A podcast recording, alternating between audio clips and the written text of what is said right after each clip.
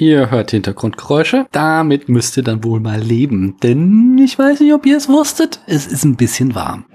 Hallo, mein Name ist Daniel und ich möchte euch von Philosophie erzählen. Ich nähere mich dem Abschluss meiner Folgen zur Logik von Aristoteles. Und da ist mir aufgefallen, dass ich zu fünf der sechs Bücher des Organon Folgen geplant habe, das sechste aber so schamlos vernachlässige, als wäre ich Winona Ryder auf einem Trip nach Russland und das Buch Die Kinder in Stranger Things. Ich habe schon diverse Folgen zu den Kategorien und den Interpretationen veröffentlicht und gerade stecke ich in der ersten Analytik. Nachdem wir uns dann zwischendurch mal anderen Themen zugewandt haben, werde ich die zweite Analytik im Rahmen von Aris Erkenntnis- und Wissenschaftstheorie anschauen und die Topik begegnet uns, wenn wir uns die Argumentationstheorie anschauen werden. Aber die sophistischen Widerlegungen habe ich bislang noch gar nicht eingeplant. Da dachte ich mir, das ändere ich. Und zwar podcast exklusiv. Wenn ihr das möchtet, und wenn ihr mich unterstützt. Mein Plan sieht so aus. Für jede Rezension auf Apple Podcasts lese ich ein Kapitel vor und überlege, was ich daraus ziehen kann. Allerdings solltet ihr euch keine falschen Vorstellungen machen. Diese Kapitel sind sehr kurz, teilweise nur einen Absatz lang. Die sophistischen Widerlegungen bestehen insgesamt aus 34 davon. Jetzt sagt ihr vielleicht, das ist gemein, ich würde auch gerne, aber ich habe keine Apple Podcasts. In diesem Fall könnt ihr mir auch gerne einen Kaffee ausgeben. Den Link dazu findet ihr in den Show Notes. Dafür lese ich auch ein Kapitel. Außerdem gehe ich in Vorleistung.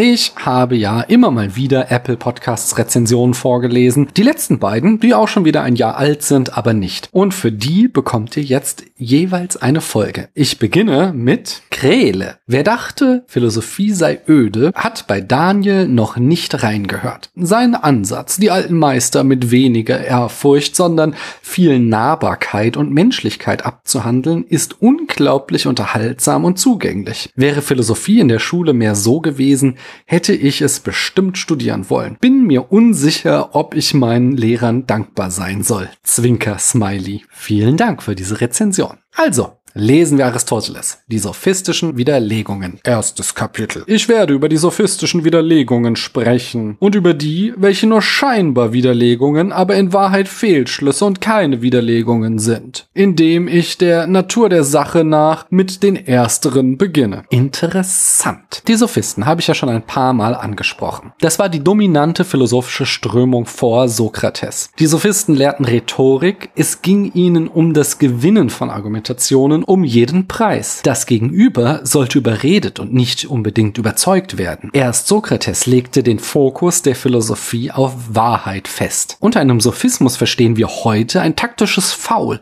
um eine Argumentation zu gewinnen. Aber offensichtlich hat Ari hier noch ein weitergefasstes Verständnis, wenn er sagt, dass manche sophistischen Widerlegungen selbst Fehlschlüsse seien. Schauen wir mal, wie es weitergeht. Dass nun manche derselben wirklich logisch richtige Schlüsse sind, aber andere nicht, sondern solche nur zu sein scheinen, ist klar. Klar. So wie dies in anderen Dingen infolge einer gewissen Ähnlichkeit stattfindet, so verhält es sich auch bei den Begründungen. So benehmen sich manche Menschen gut, bei anderen scheint es nur so, indem sie sich gehörig aufblasen und zurechtrichten. Ebenso sind manche schön durch ihre Schönheit, andere scheinen nur so, indem sie sich aufputzen. Auch bei leblosen Dingen findet sich das Gleiche. Manches von ihnen ist echt echtes Silber oder Gold, anderes ist keines von beiden, aber hat ein solches Aussehen, wie zum Beispiel das Geräte aus Messing oder aus einer Mischung von Zinn und Silber oder das von einer goldgelben Farbe. Was Aristoteles hier macht, ist Analogiebildung. Eine Analogie ist eine Schlussform,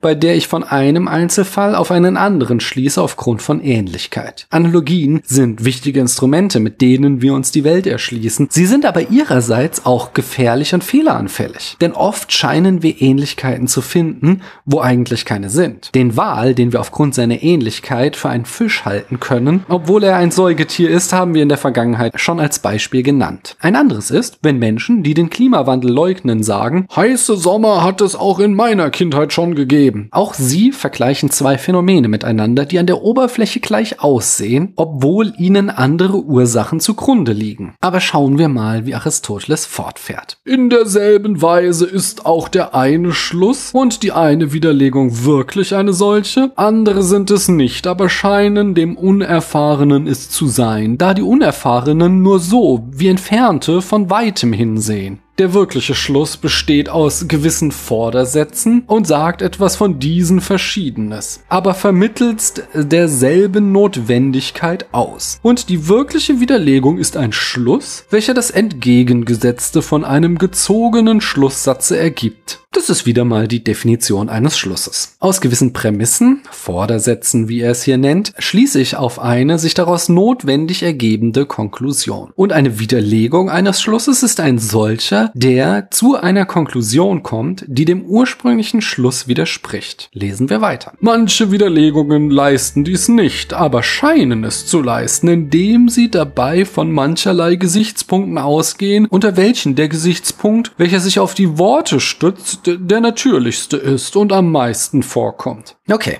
wenn ich es richtig verstehe, sagt er hier, dass sich vermeintliche Widerlegungen oft daraus ergeben, dass man von anderen Wortbedeutungen ausgeht. Wenn du sagst, das hier vor mir ist ein Tisch. Und ich, nein, das ist ein Tresen. Dann können wir aus den von uns gewählten Worten verschiedene Schlüsse ziehen. Aber meine Schlüsse widerlegen deine nicht unbedingt. Deine können noch immer richtig für Tische sein. Nur halt nicht für Tresen. Mal schauen, was als nächstes kommt. Da man nämlich bei den Disputationen die Dinge, über welche man streitet, nicht selbst herbeinehmen kann, sondern statt deren sich der Worte als Zeichen der Dinge bedient, so meint man, dass das, was bei den Worten sich ergibt, auch bei den Dingen gelten müsse. Ähnlich wie bei dem Rechnen mit den Rechensteinen. Allein mit den Worten verhält es sich hierbei nicht wie mit den Gegenständen. Die Zahl der Worte und die Menge der Begriffe ist begrenzt, aber die Zahl der Dinge ist unbegrenzt. Deshalb muss derselbe Begriff und das eine Wort mehrere Dinge bezeichnen. Interessant. Da landen wir bei einem semantischen Blick auf Achis Metaphysik. Damit werde ich mich in der Hauptreihe dieses Podcasts als nächstes beschäftigen. Aber ich gebe euch schon mal einen kleinen Sneak Peek. Für Platon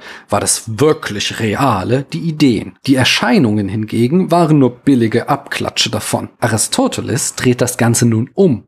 Für ihn sind erstmal die einzelnen Dinge der Welt real. Diese fassen wir dann irgendwie zusammen. Wir kategorieren sie und bilden Arten und Gattungen. Hier sagt er jetzt, es gibt aber unzählige verschiedene Dinge, wie zum Beispiel Steine auf der Welt, die wir bloß mit einem Wort, Stein, zusammenfassen. Wir müssen also zwangsläufig sehr unterschiedliche Phänomene unter den gleichen Begriff bringen. Weiter geht es. So, wie nun die, welche in der Behandlung der Rechensteine nicht besonders bewandert sind, von den Kennern irregeführt werden. Ebenso machen auch die in der Bedeutung der Worte Unerfahrenen bei der Begründung Fehlschlüsse sowohl wenn sie selbst sprechen, wie wenn sie andere hören. Aus diesen und anderweit zu besprechenden Gründen kommt zwar scheinbar ein Schluss oder eine Widerlegung zustande, aber nicht in Wirklichkeit. Wenn ich einen schlechten Begriff wähle, komme ich zu falschen Schlussfolgerungen. Nehmen wir den unsäglichen rechtsextremen Kampfbegriff und ich bitte zu entschuldigen, dass ich das Wort hier ausspreche, aber der Punkt ist sehr wichtig. Rape Fuji. Dieses Kofferwort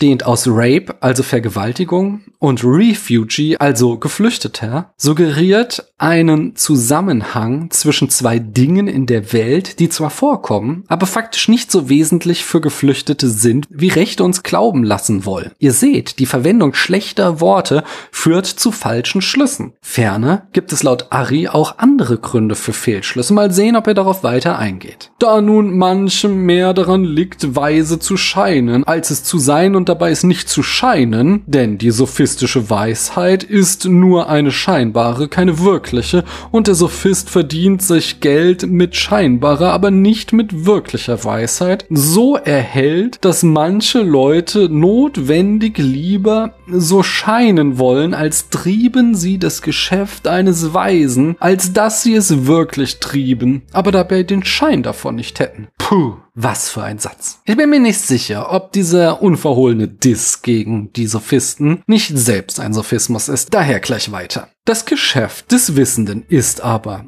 um dieses neben jenes zu stellen, derart, dass er von den Dingen, die er kennt, nichts Unwahres sagt und dass er vermag, die falschen Behauptungen eines anderen aufzudecken. Das heißt, dass er teils selbst Rechenschaft abzulegen, teils sie von anderen abzunehmen imstande ist. Mhm. Okay, da kann ich mitgehen. Wenn ich etwas weiß, dann sage ich darüber nichts Unwahres. Außerdem bin ich dann in der Lage zu erkennen, wenn jemand über mein Fachgebiet Blödsinn erzählt. Wer nun den Sophisten machen will, muss jene besagte Art des Disputierens zu erlangen suchen, denn sie ist für seinen Zweck dienlich, weil eine solche Geschicklichkeit ihm den Schein eines Weisen geben wird, worauf es bei ihm abgesehen ist. Ja, ich habe es verstanden. Sophisten sind doof, tun aber weise. Wer Sophist sein will, der muss, so Ari, es sogar extra darauf anlegen, weise zu wirken. Obwohl er bzw. sie es nicht ist. Das ist also eine strategische Entscheidung und kein Versehen. Hier habe ich ein schönes Beispiel von Michael Fabricius aus dem Presseclub.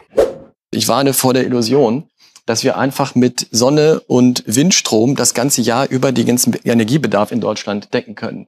Das ist immer so ein bisschen so ein, so ein Polyhof-Denken.